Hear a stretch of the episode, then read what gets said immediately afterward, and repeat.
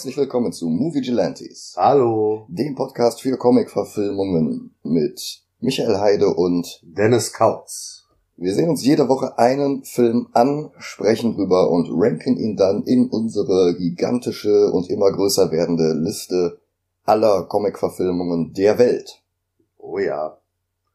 Heute gucken wir mal wieder eine Fortsetzung. Ja, und wir haben festgestellt, wir haben jetzt ein paar Wochen lang keinen DC-Film mehr gehabt, was Absicht war, weil wir am Anfang ziemlich viele DC-Filme gesehen haben, aber jetzt müssen wir mal wieder so ein bisschen aufholen. Look up in the sky, Superman. Der zweite. Ja, die Fortsetzung zum allerersten Film, den wir geguckt haben. Genau. Und gleichzeitig der Beginn von Warner Brothers schlechten Entscheidungen, was die DC-Verfilmungen angeht. Aber dazu gleich mehr. Erstmal sehen wir uns den Film an. Bis gleich. Bis gleich.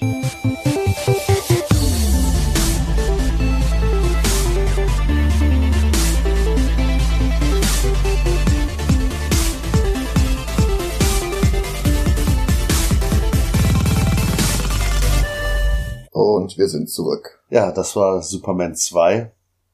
Die Geschichte von Superman 2 sollten wir vielleicht erstmal vorwegnehmen, bevor wir mit der Handlung des Films anfangen. Okay. Mario Puzo, der Autor von Der Pate, hatte ein Drehbuch geschrieben für einen Superman-Film. Richard Donner wollte daraus einen Film machen. Es wurde dann aber zu lang und sie haben sich entschieden, die Handlung aufzusplitten. Darum hattest du im ersten Film auch überhaupt die, die Phantom Zone Criminals. Eigentlich hätte die Atomrakete, mit der Luther Kalifornien vom Festland absplitten wollte, diese Rakete hätte eigentlich die drei Kryptonier befreien sollen. Ah.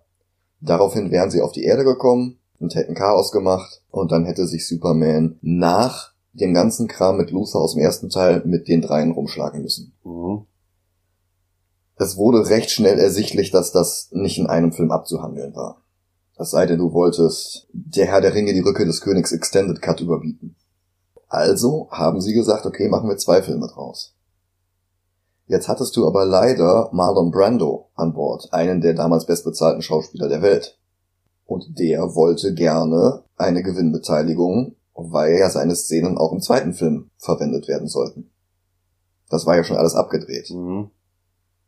Und daraufhin haben die Produzenten gesagt, ach, wir können doch eigentlich noch ein bisschen Geld drücken, wenn wir Brando einfach rausschneiden. Hier, äh, Superman hat doch auch noch eine Mutter. Kann die nicht ein paar äh, Aufnahmen gemacht haben? Und daraufhin hat Richard Donner gesagt, Leute, seid ihr denn völlig bescheuert? Also ich habe euch hier einen der größten Hits des Jahres 78 gebracht. Lasst uns doch so weitermachen. Ja, nee, nee, man kann doch hier noch eine Million runterdrücken und da noch eine Million runterdrücken. Und dann haben sie Donner vor die Tür gesetzt. Mit wem haben sie ihn ersetzt? Die Wahl fiel erst auf Guy Hamilton, der hat einige der besten Bond-Filme gedreht, unter anderem Goldfinger, Live and Let Die, Der Mann mit dem Golden Cold.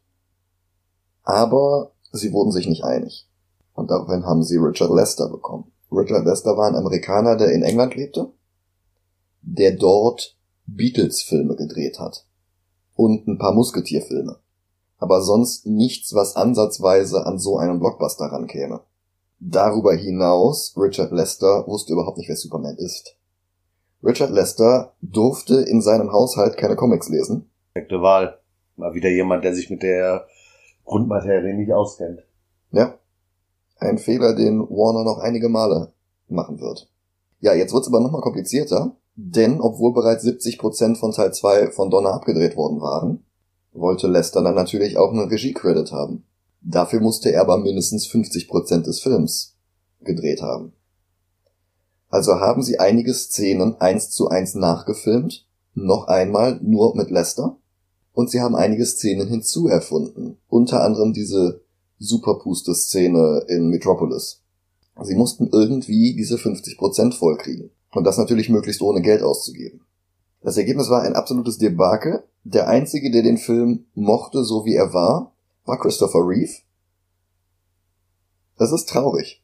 Aber immerhin würde es Jahre später den Donner Cut geben, in dem Donners ursprüngliche Szenen, die zumindest die noch übrig waren, verwendet wurden. Sie haben dann leider halt ein paar Szenen aus dem Lester Cut nehmen müssen, weil die einfach sonst nicht gedreht waren. Mhm. Sie haben teilweise aber sogar noch Test-Footage und Casting-Szenen genommen, die sie dann da reingeschnitten haben, damit sie nicht auf Lesters Material zurückgreifen mussten. Okay. Ich bin schon sehr gespannt darauf, den nochmal zu sehen. Ich habe den seit 2006 nicht mehr gesehen, als er rauskam. Und ich würde gerne die Erinnerung an den Lester Cut wieder mit dem Donner Cut überschreiben. Bin gespannt. Ja. Also ich kannte tatsächlich äh, Superman 1 kannte ich teilweise. Ich meine, als wir den geguckt haben im Podcast, war ja nicht das erste Mal, dass wir ihn geguckt haben. Wir haben den ja schon vor zwei Jahren oder so geguckt. Ja. Aber selbst da kannte ich ja schon Teile aus dem Film. Den zweiten Teil kannte ich gar nicht. Mhm. Und ich find's auch nicht traurig. Ja, es ist halt echt schade, weil du hast in diesem Film so richtig gute Performances von Terence Stamp als Zord zum Beispiel. Oder auch ähm, Sarah Douglas als Ursa. Die sind super. Und man merkt auch, dass die wirklich Interesse hatten, da einen guten Film draus zu machen. Aber ja, Ich bin echt gespannt, wenn wir den Donnercut gucken. letzten Endes, äh, der erste Superman hatte über 300 Millionen weltweit eingespielt. Der zweite keine 200 Millionen. Oh. Weil der zweite so schlecht war, haben sich die Produzenten dazu entschlossen, Richard Lester dann auch noch den dritten machen zu lassen. Wow. Aber dazu mehr, wenn wir den dritten sehen. Mhm. Wir beginnen mit einem Flashback zum ersten Film. Zord, Ursa und Non werden in die Phantomzone gesperrt, weil sie machthungrige Soziopathen waren. Und der Film zeigt das alles noch einmal, aber diesmal ohne Marlon Brando. Das heißt, sie haben ganze Szenen nachgedreht, damit sie hier nicht nochmal Marlon Brando zeigen mussten. Und wir haben noch einmal Zord, der flucht, du und deine Kinder und Kindeskinder, ihr werdet alle vor mir niederknien. Und wir gehen direkt in den Vorspann und der ist dann auch nochmal unterlegt mit Rückblenden zum ersten Film. Was Aber- ich gut finde. Ja, aber auch die sind alle ohne Marlon Brando. Mhm. Die Mutter legt das Kind alleine in die Rakete. Der Planet explodiert. The Adventures of Wagenheber Man when he was a boy. Die Festung der Einsamkeit, und Clark. Und es wird eingeblendet Music composed and conducted by Ken Thorne from original material by John Williams. Das merkt man dem Film an. Aber warum war John Williams nicht mehr dabei? Offiziell, weil er mit Empire Strikes Back beschäftigt war. Aber es ist ein offenes Geheimnis, dass er eigentlich auf Donners Seite stand und als Donner gegangen ist, hat Williams gesagt, okay, dann mach das doch ohne mich. Hier, nehmt doch den hier, Ken Thorne ist ein Freund von mir. Ach, wir- wirklich? Ja, Okay. Und Ken Thorne hat tatsächlich sogar schon einen Oscar bekommen, aber wohlgemerkt nicht für diesen Film, denn dieser Film ist halt wirklich ein sehr schaler Abklatsch von John Williams. Die Momente, wo er gut ist, repliziert er die alten Themes von Williams nochmal. Und ansonsten dümpelt er so vor sich hin, dieser Score. Mhm. Story by Mario Puzo, Screenplay by David Newman and Leslie Newman. Directed by Richard Lester. Als erstes brauchen wir eine neue Begründung dafür, dass die Phantom Zone Criminals befreit werden. Mhm. Also brauchen wir noch eine Bombe. Und die ist in Paris. Clark erfährt von Perry und Jimmy, dass Terroristen nämlich den Eiffelturm mit einer Wasserstoffbombe bedrohen. Und Lois ist bereits vor Ort. In Paris sprechen alle Englisch mit französischem Akzent. Außer einem einzigen Polizisten. Und der möchte Lois nicht auf den Eiffelturm lassen. Also lenkt sie ihm mit einem Wörterbuch ab. Hier, äh, was heißt denn eigentlich Treppenstufen? Und er guckt in diesem Buch nach und sie schleicht sich an ihm vorbei und betritt den Eiffelturm. Und schafft es direkt unter dem Aufzug festzuhängen. Sie hat Höhenangst und bekämpft die, indem sie das Wort Nobelpreis buchstabiert. Weil wir wissen ja aus dem ersten Film, dass sie nicht richtig buchstabieren und schreiben kann. Ja. Die beste Reporterin der Welt, die nicht buchstabieren kann. Natürlich. Ja, die Terroristen sehen genauso aus, wie Terroristen üblicherweise aussehen. Weiße Westeuropäer. Und tatsächlich ist Onkel Vernon Dursley einer von ihnen und er macht die Bombe scharf. Superman ist gerade schnell genug vor Ort, um Lois davor zu retten, vom Lift zerquetscht zu werden. Und dann schmeißt er die Fahrstuhlkabine mitsamt der Bombe ins All, wo die Bombe hochgeht und den Phantomzonenspiegel zerschmettert. Zurück im als Metropolis verkleideten New York City wird Clark von einem Taxi angefahren, Totalschaden. Clark hat keinen Kratzer. Und es ist den Leuten auch egal, warum er keinen Kratzer hat. Ja, niemand zählt zwei und zwei zusammen, noch nicht mal Lois. Die presst sich ein paar Orangen, um gesund zu bleiben, dabei nimmt sie die Zigarette nicht mal aus dem Mund. Wir haben generell in diesem Film sehr viel Werbung für Zigaretten. Ja, und es ist immer Marlboro. Denn Marlboro war der größte Sponsor des Films mit 43.000 Dollar. Insgesamt wird die Marke 22 Mal im Film gezeigt. Lois raucht eine nach der anderen. Irgendwo liegt immer eine Schachtel auf dem Tisch rum. Ein Truck später, der ein Marlboro-Logo auf der Seite hat. Ja, das, das Taxi hat oben Marlboro-Werbung drauf. Ja, das gab hinterher sogar Ärger mit dem Kongress. Klar. Ja. Ich meine, was kann man in einem Superman-Film bessere Werb Werbung machen als für Marlboro? Whisky wäre noch eine Möglichkeit. Aber das ist erst im dritten. Oh Gott. Warum gibt's nicht direkt Werbung für äh, Bioweapons at... Ich meine, wir haben auch noch Kentucky Fried Chicken Werbung, auch wenn die sehr subtil ist in dem Film wir haben einiges an Werbung in diesem Film, aber Marlboro fällt halt wirklich am meisten auf. Ja, Clark will ihr bei der Orangenpresse helfen und klemmt sich den Finger in der Presse. Und merkt's nicht. Und merkt's nicht. Und klemmt sich irgendwie in der Friendzone ein. Er versucht halt mit Lois zu flirten und Lois sagt, dass sie Superman liebt, aber sie und Clark können ja Freunde bleiben. Das macht Clark halt dort auch ein bisschen zu schaffen. Es ist so ein bisschen Spider-Man 1, ne? Ja, natürlich. Ja, Spider-Man 1 ist ein bisschen Superman. Ja, ja, klar. Aber auch dieses äh, Mary Jane liegt Spider-Man, aber Peter nicht. Ja. Ja, ich habe ja schon bei Spider-Man gesagt, dass der einiges von den Superman-Filmen übernommen hat. Ja. Auch, dass später die ganzen New Yorker kommen und den Green Goblin bewerfen. So eine Szene hast du hier ja auch. Mhm. Aber was, was lernen wir aus solchen Filmen? Sei nie du selbst, versuche ein Held zu sein. Der nur mit großer Macht kommt, die Frau, die du liebst. Luther und Otis sind im Gefängnis.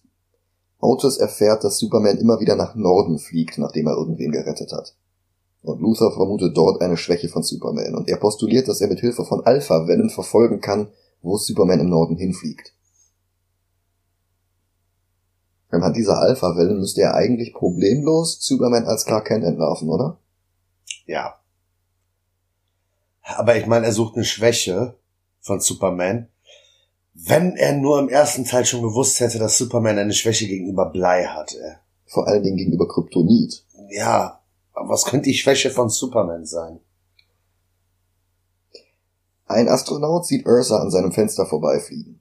Und sie landet auf dem Mond, wo sie sich durch den Helm hindurch mit einem anderen Astronauten unterhält. Auf Englisch. Dann reißt sie ein Loch in seinen Anzug und kickt ihn ein paar hundert Meter weit. Sein russischer Kollege wird von Sort gefunden und getötet. Der zieht ihm halt den Atemschlauch ab und schleudert ihn davon. Während die Mondfähre mit dem letzten Astronauten abheben will, kommt Non hinzu, der die Fähre festhält und auseinanderreißt. Radartechniker John Ratzenberger fragt sich, ob der Astronaut vorher wirklich von einer Frau sprach. Du hast dann so einen kleinen Dialog zwischen ihm und einem anderen Techniker. Äh, Did he say girl? Oh, I thought he said curl. What's a curl? Also es ist etwas erzwungen, aber hey, immerhin John Ratzenberger. Okay. Kennst du nicht? Nö. No.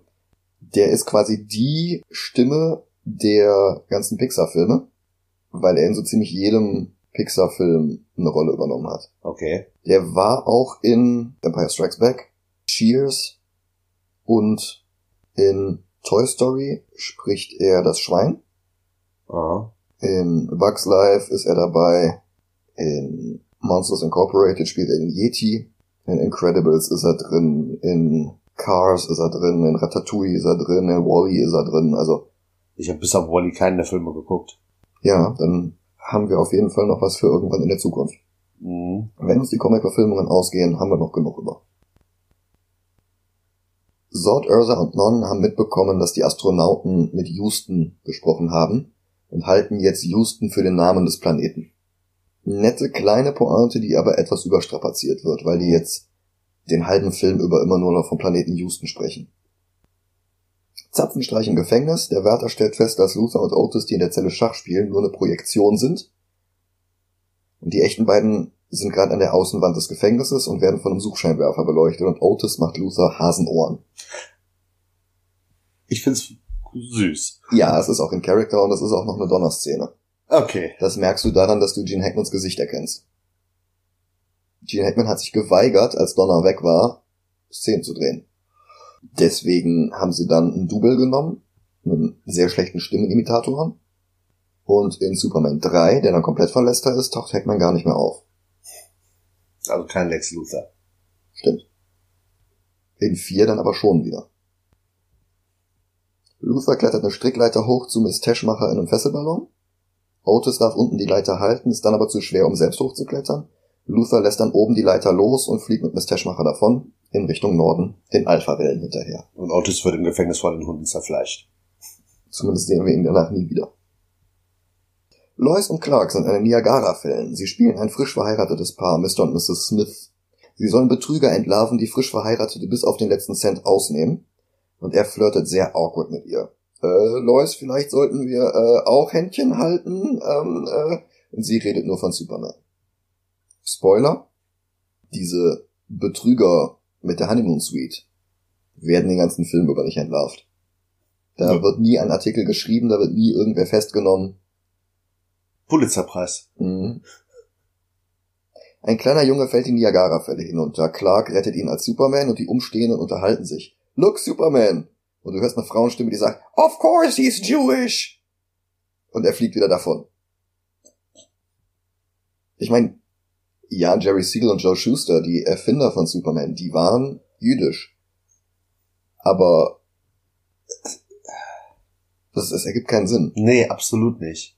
Man sieht nicht durch das Kostüm hindurch, dass er beschnitten ist, was die einzige Erklärung dafür wäre. Ja. Es ist. Bäh? Lois zählt jedenfalls jetzt endlich zwei und zwei zusammen. Superman ist ganz zufällig an den Niagara-Fällen, als sie mit Clark dorthin gefahren ist. Clark ist gerade in dem Moment nicht da. Sie spricht ihn drauf an und er lenkt ihn mit ihrem Orangensaft ab, den er vergessen hat. Lex und Miss Teschmacher finden die Festung der Einsamkeit und sie findet einen Kristall, den er untersucht und dann in diese Memory Bank einführt. Ein Lehrbuch über die Erde. Sie testen einen zweiten Kristall und Clarks Mutter spricht von den Phantomzonenverbrechern. Und dass eine nukleare Explosion im Weltall die drei befreien könnte. Verbessere mich, wenn ich falsch liege.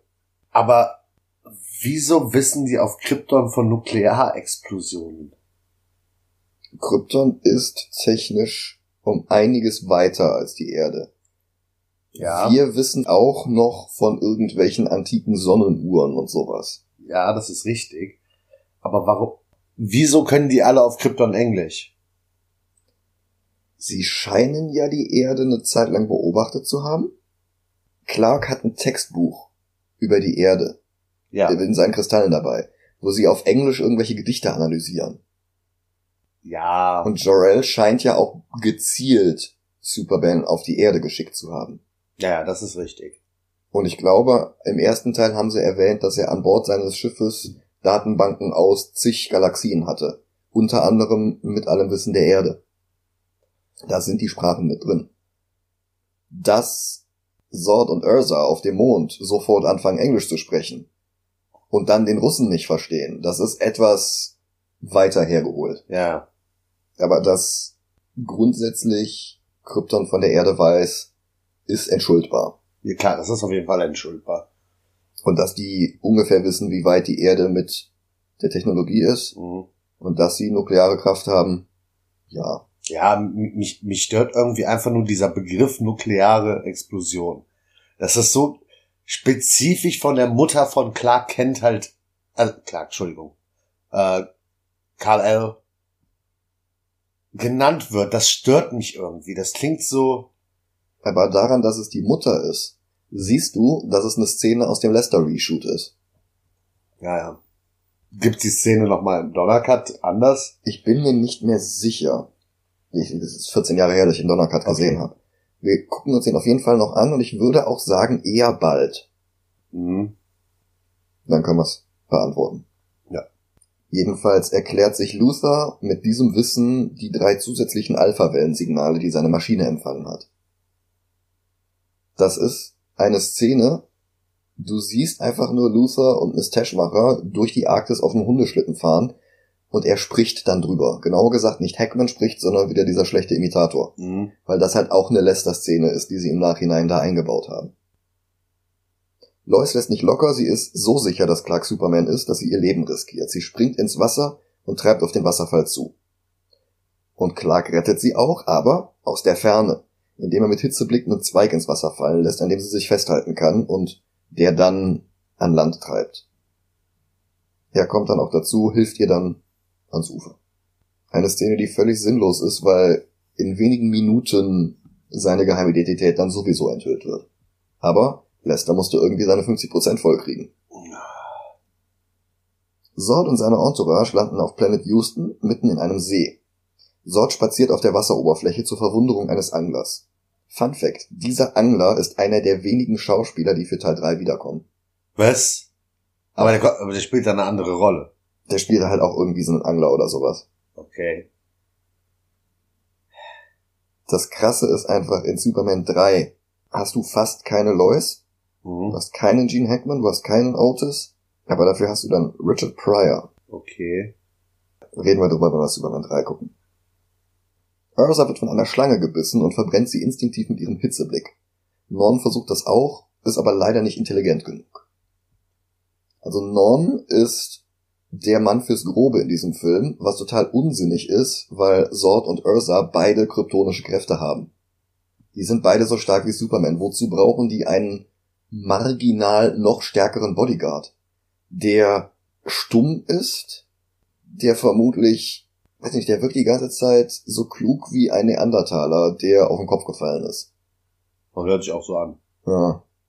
Unser aller Lieblingscomic-Autor Jeff Jones hat sich in den Comics später, also Jahre später, eine Erklärung dafür ausgedacht, warum Norn, der vorher in den Comics noch nicht mal vorkam, überhaupt denn so unintelligent ist. Und es stellt sich heraus, der war ein unglaublich brillanter Wissenschaftler und der Mentor von Jor-El, bis er dann eine Lobotomie bekommen hatte.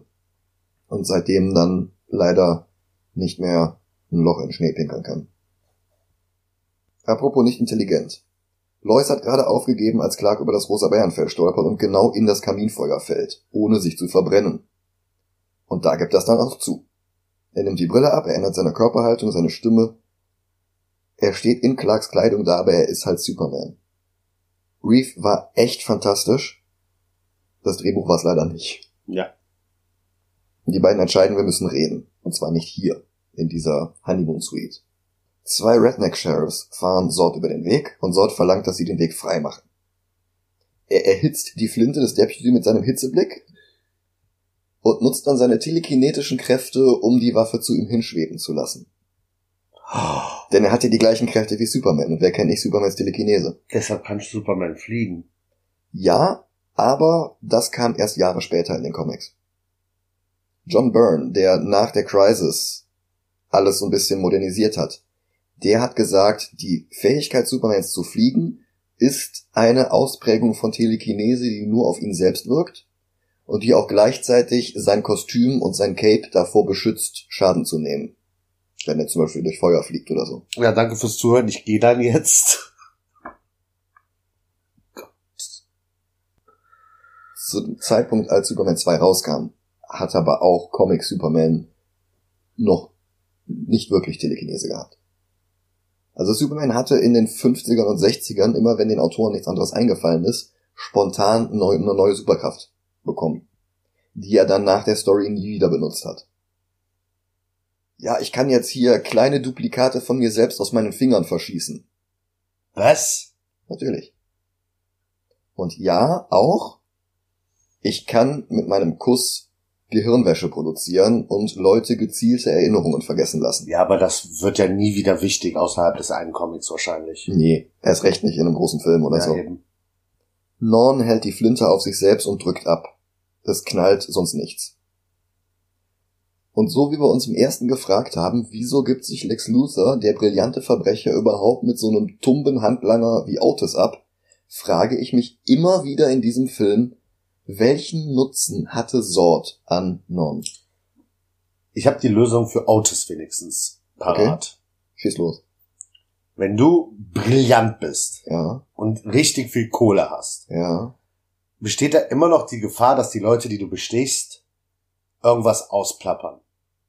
Ich glaube einfach, dass er sich mit Otis umgeben hat, weil Otis dumm genug ist, nichts zu hinterfragen. So, das wäre die einzige Erklärung. Aber das mit Non ergibt Nonsens. Nonsens. Sie reißen noch das rote Licht vom Dach des Sheriff-Autos. Weil es sie an Krypton erinnert. Ja, an die rote Sonne. Und dann reisen sie ins nächste Hillbilly-Dorf. Non übt seinen Hitzeblick an einem Truck. Ursa besiegt so einen Jokel im Armdrücken, zerballert seinen Arm und den Tisch gleich mit. Und Sord zeigt auf einen Mann, der eine Waffe hat, und hebt ihn aus der Ferne fünf Meter in die Luft. Superman hat Lois in die Festung der Einsamkeit gebracht, weil sie dort reden können. Und er zeigt ihr die Kristalle und sie merkt an, dass sie Hunger hat. Er fliegt in den Regenwald, um ihr ein paar hübsche Blumen zu pflücken und auf dem Heimweg holt er noch was zu essen. Leider liegt Lois nicht in der Badewanne, sonst hätten wir eine sehr schöne Szene wie in Man of Steel. Lois ist völlig überrascht, als Superman wiederkommt und lässt vor Schreck den grünen Kristall fallen, den sie in der Hand hatte. Das wird nochmal wichtig. Zord und Ursa stoßen auf ein Fernsehteam, erfahren, dass der Planet Erde heißt und nicht Houston, und die Nationalgarde kommt mit dem Jeep vorbei. Non bringt jetzt stolz die Reifen mit seinem Hitzeblick zum Platzen. Zord hingegen nutzt seinen Feueratem. Denn er hat ja dieselben Kräfte wie Superman. Ja. Ja. Kugeln, sogar Raketen sind nutzlos.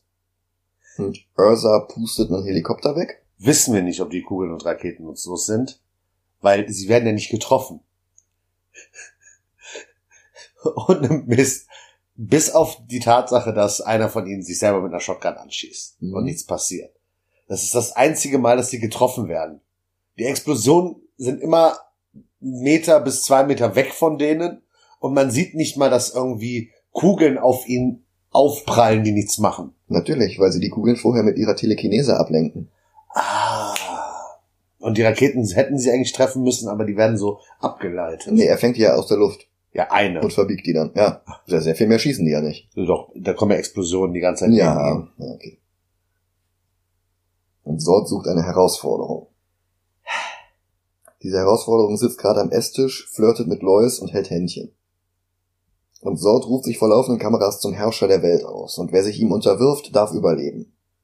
Er schnappt sich einen General, erfährt, dass der nur dem Präsidenten gehorcht, und damit hat er sein nächstes Ziel. Den Präsidenten. Superman diskutiert kurz mit einem Hologramm seiner Mutter, lernt, dass er mit Kräften keine Beziehung zu einem menschlichen Wesen aufrechterhalten kann und gibt seine Kräfte auf. Gut, dass die Festung genau für solche Anlässe eine rote Sonnenkammer hat. Der Film gibt alles an Trickeffekten. Wir sehen Supermans Skelett, seine Muskeln, dann explodiert das Kontrollpult und Clark kommt in Zivilklamotten aus der Kammer. Und als Superman steht er noch einen kurzen Moment gleichzeitig in der Kammer und löst sich dann auf. Und dann lässt es sich nicht anders interpretieren als die beiden poppen in Bettwäsche aus Alufolie. Es sieht aus, als hätten sie dieses Bett aus den Klamotten der Kryptonier gemacht. Ja, Dieses total eklige, silberne, reflektierende ja. irgendwas. Klamotten, die die drei Verbrecher übrigens nicht tragen. Die tragen nur schwarz. Ja, ja, weil sie sind ja Verbrecher. Ja, natürlich. Es gibt einen Essay von Science-Fiction-Autor Larry Niven. Der heißt Man of Steel, Woman of Kleenex. In dem geht es darum, was würde denn passieren, wenn tatsächlich ein Kryptonier Sex mit einem Menschen hätte. Nichts. Das wäre nicht sehr gesund für den Menschen. Okay. Warum? Der Gedanke ist zum einen, dass während des Klimax Muskelspasmen im Körper passieren. Aha. Und wenn du einen Körper hast mit Muskeln wie Superman, ist das schon allein ein bisschen gefährlich. Es gibt die Gefahr, dass die unzerstörbaren Spermazellen einmal aus dem Körper wieder rausfliegen. Es gibt alleine die Tatsache, dass ein kryptonisches Kind oder ein halbkryptonisches Kind, das in einer menschlichen Gebärmutter einmal tritt, Ja, aber es hat doch keine Sonnenstrahlen abbekommen. dass die Kryptonier ihre Kräfte von der Sonne bekommen, ist ja eigentlich erst von John Byrne 1986 hinzuerfunden worden. Okay. Vorher hatten sie diese Kräfte einfach. Also wenn du mal an den ersten Superman-Film zurückdenkst, das Baby kommt aus der Rakete raus und hebt sofort den Truck hoch. Ja, gut. Auf dem Weg zum Weißen Haus zerlegen die drei Kryptonier Mount Rushmore. Das heißt, sie zerlegen es nicht ganz, nur Lincoln wird zerstört. Die anderen drei Köpfe werden in Sekundenbruchteilen umgestaltet in Sword, Ursa und Non. Und dann marschieren sie ins Oval Office. Die Kugeln vom Secret Service treffen sie halt nicht mal. Und Sword sieht den Adler auf dem Wappen und hat eine wunderschöne Rede, wo er sagt, ah, ich sehe, ihr habt Übung darin, euch Dingen zu unterwerfen, die fliegen. Na dann kniet nieder vor Sword. Und der Typ, den sie alle für den Präsidenten halten, kniet dann vor ihm nieder und Sword sagt, ha, du bist nicht der Präsident. Ein Anführer würde niemals so schnell vor einem anderen knien. Und daraufhin gibt sich der echte Präsident zu erkennen und sagt, na gut, ich kniee vor dir, aber nur wenn das Leben rettet. Und Sort sagt, ja, das wird es, angefangen mit deinem eigenen. Und er kniet vor Sort nieder. Aber er sagt dabei auch, es gibt einen, der niemals vor dir knien wird. Und dann sagt er noch, oh God, und wird korrigiert. Sort. Finde ich gut, weil Sort dürfte ja eigentlich nicht wissen, was der andere mit Gott meinte. Und es ist, es ist schön. Alleine die Performance von Terence Stamp. Der strahlt so eine Arroganz aus, weil er weiß, dass er allen anderen so überlegen ist. Das ist herrlich. Hier diese äh, Szene hier mit Gott, Sort. Das ist dasselbe wie im Doctor Strange Film. Wenn hier dieses ähm, äh, Mr. Doctor, äh, wenn er dann sagt Doctor Strange und der andere sagt, äh, wer bin ich das, um das zu beurteilen?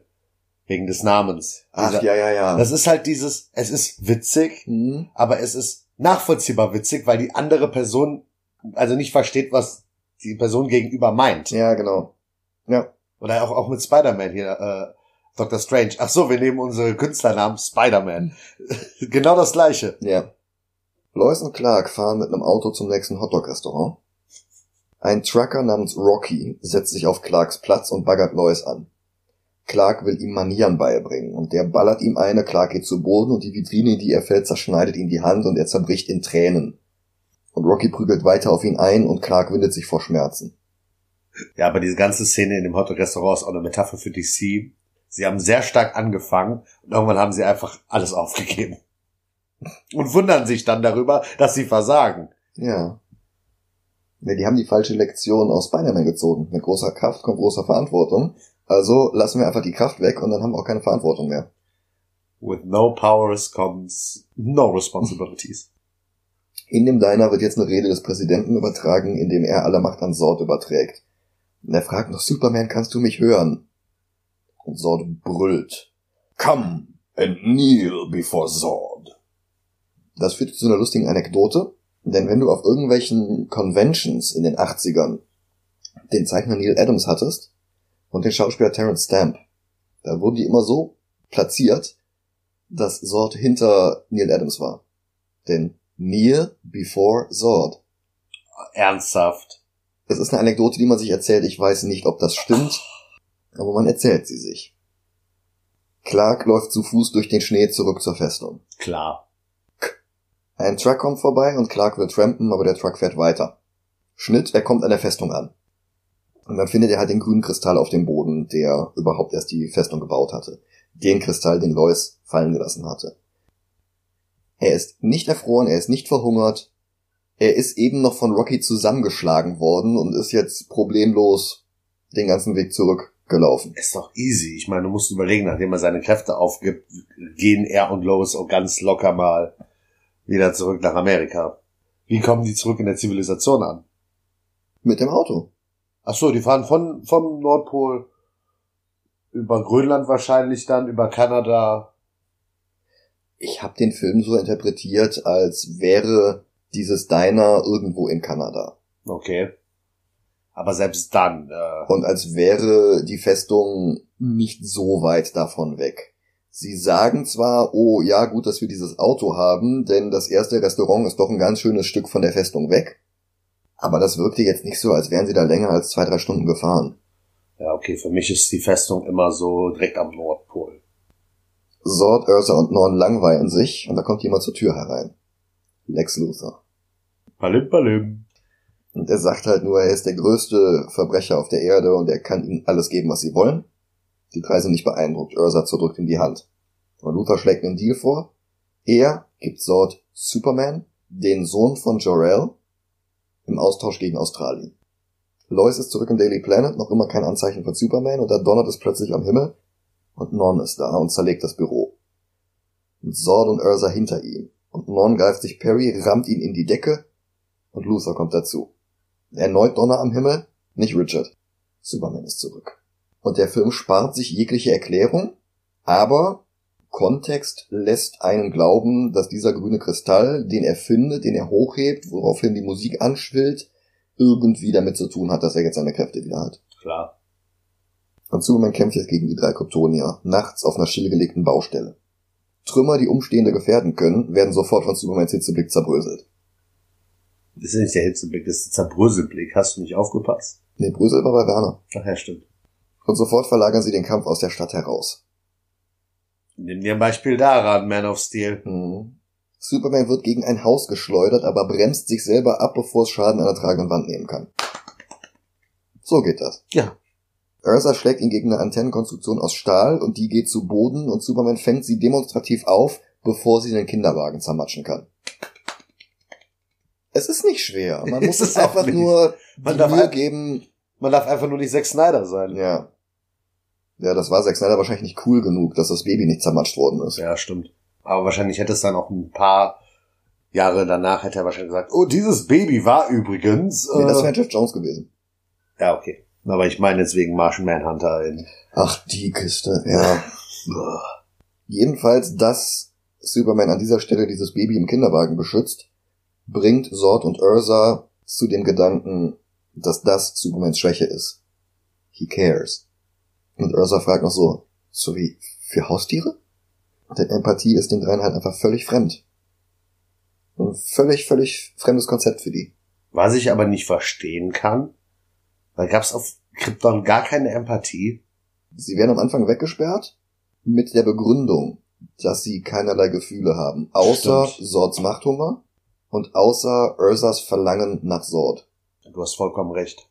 Sord will jetzt einen Öltruck zur Explosion bringen und zielt mit seinem Hitzeblick drauf, aber Superman kommt dazu, reißt den Rückspiegel ab, hält den so dahin, dass der Hitzeblick auf Sord zurückgeworfen wird und kühlt dann den Tank sofort wieder mit seinem Superatem runter, damit umstehende, unschuldige Menschen keinen Schaden nehmen, denn das ist das, was Superman ausmacht.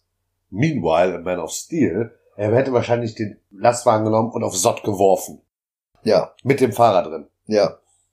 Non treibt jetzt Superman durch den Boden und kämpft unterirdisch gegen ihn weiter, so dass wir es nicht sehen können, damit Richard Lester ein bisschen Budget sparen kann.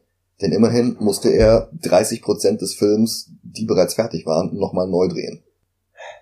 Superman kommt wieder raus und jetzt kämpft Sord gegen ihn und Superman wirft ihn einfach in so eine Cola-Werbung. Product Placement.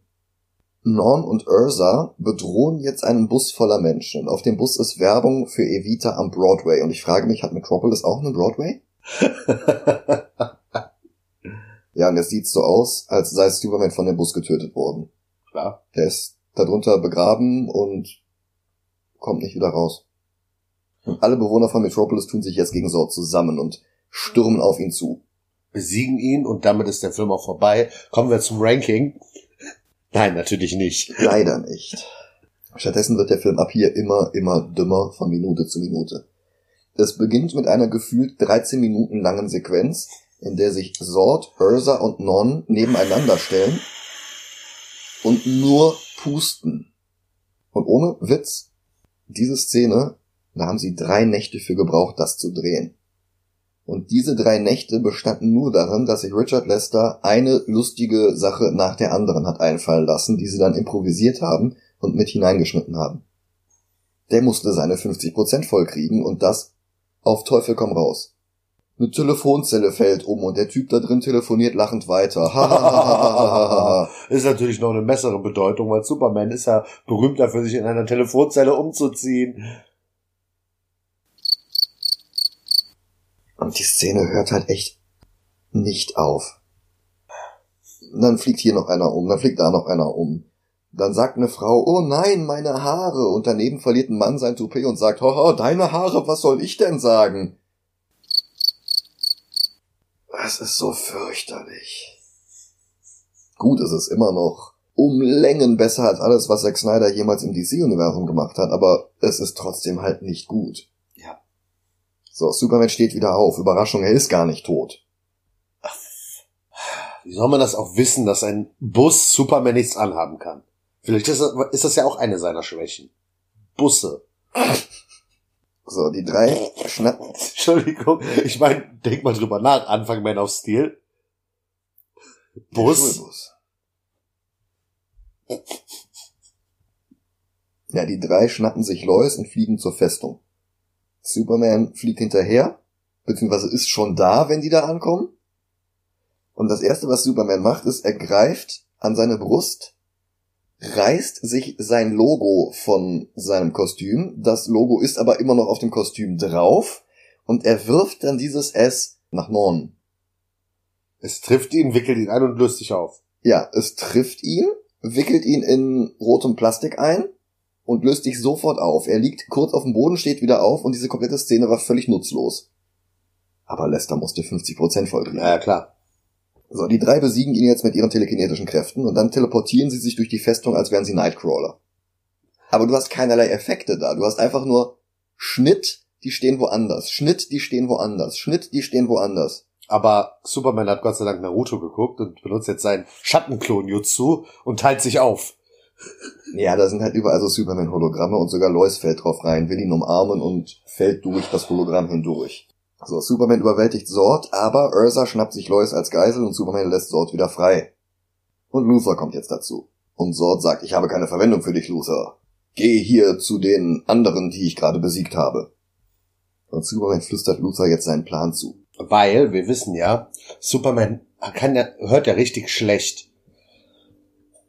Zu seinen Kräften wäre cool, aber gehört ja leider nicht, dass er ein verbessertes Gehör, Gehör hat. Und deshalb kann er das halt flüstern und die anderen hören es nicht. Die anderen Kryptonier, die dieselben Kräfte haben wie er. Der tolle Plan ist, Luthor soll die drei in die Kammer lotsen, die sie ihrer Kräfte beraubt. Plot Twist. Luthor verrät Superman. Nein. Ja, sein bester Freund. Oh, Er verrät Superman an die Kryptonier, wie unerwartet. die ihn die ganze Zeit töten wollen. Ja, und er verrät den Plan, und die drei sperren daraufhin Superman in die Kammer. Luthor selbst aktiviert die Maschine und rotes Licht durchflutet die Festung. Diese ganzen Effekte mit wir sehen das Skelett, wir sehen die Muskeln, sparen wir uns jetzt. ja, klar. Kein Geld mehr für da. Und Superman tritt in Superman-Klamotten aus der Kammer. An der Stelle merken wir schon, Moment mal, hier stimmt was nicht. Müsste er nicht eigentlich wieder in Zivil da stehen? Und Zord ist endlich zufrieden. Knie nieder vor mir, nimm meine Hand und schwör mir ewige Loyalität. Und Superman ergreift Sords Hand und zerbricht sie. Überraschung, er hat seine Kräfte noch und Sord nicht mehr, denn sie haben die Polarität umgekehrt und in der Kammer war der einzige Ort, wo Kryptonier davor bewahrt wurden, ihre Kräfte zu verlieren. Und er wirft Sord und Non in ein bodenloses Loch. Und Lois überwältigt Ursa und wirft sie hinterher. In Donnercut gibt es eine Szene, wo die drei wieder rauskommen und abgeführt werden. Die haben das überlebt. Aber haben keine Kräfte und können deshalb normal abgeführt werden. Genau, werden ganz einfach mal festgenommen. Finde ich cool. Im Lester Cut sieht es so aus, als würde er die drei da töten. Mhm. Aber es ist Christopher Reeve, er tötet nicht. Es ist Superman.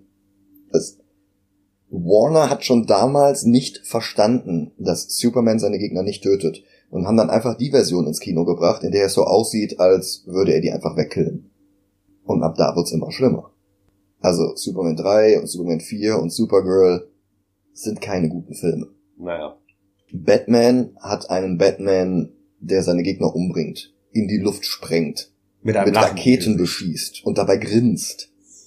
Christian Bale als Batman bringt seinen Gegner in eine Situation, in der der in einer Bahn gefangen ist, die auf ein Gebäude zurast. Er bringt ihn in diese Situation hinein und sagt dann so, ich rette dich jetzt nicht. Damit habe ich dich nicht getötet. Damit habe ich meinem Schwur Genüge getan und verpisst sich und der Typ explodiert. Das ist Mord. Natürlich. Beziehungsweise äh, Totschlag war ja, wenn etwas nicht geplant war, ne? Also, also ich, ich sag's mal so, wenn ein Typ an der Klippe hängt und ich gehe hin und lache ihn aus und er fällt runter und stirbt, Dann ist das unterlassene Hilfeleistung. ja, das ist Aber aber, wenn ich ihn trotzdem Mord. Aber wenn ich ihn selber da an die Klippe hingehangen habe, dann ist es Mord. ist beides das Gleiche. Ob ich dir jetzt nicht rette, wenn du im Sterben liegst, oder ob ich dich in die Situation bringe, dass du stirbst. Ein gewichtiger Unterschied, über den wir noch in Aquaman sprechen werden, weil das die komplette Motivation von Black Manta ist. Lex versucht sich rauszureden, dass das alles sein Plan gewesen sei. Natürlich, natürlich wusste ich, dass du das äh, als Falle für die Kryptonier geplant hattest. Und Superman lässt ihn allein in der Arktis zurück und fliegt Lois nach Metropolis. Und Luther braucht jetzt zwei Superman-Filme, um wieder in Metropolis anzukommen. Dann kommt Superman als Clark zurück in den Daily Planet. Und jetzt kommt die Szene, die ich absolut nicht verstehe. Er geht zu Lois und Lois fängt an zu weinen und sagt was von wegen, äh, wie soll ich denn weitermachen, wenn ich immer an dich denken muss?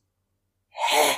Ich habe die Szene echt nicht verstanden. Warum, warum trennen die sich? Weil Lois an dieser Stelle akute Mary Janeitis hat. In den 90ern hatte Mary Jane Spider-Man bereits geheiratet gehabt. Die Mhm. beiden waren glücklich zusammen. Wie bringt man da jetzt noch Konflikt rein?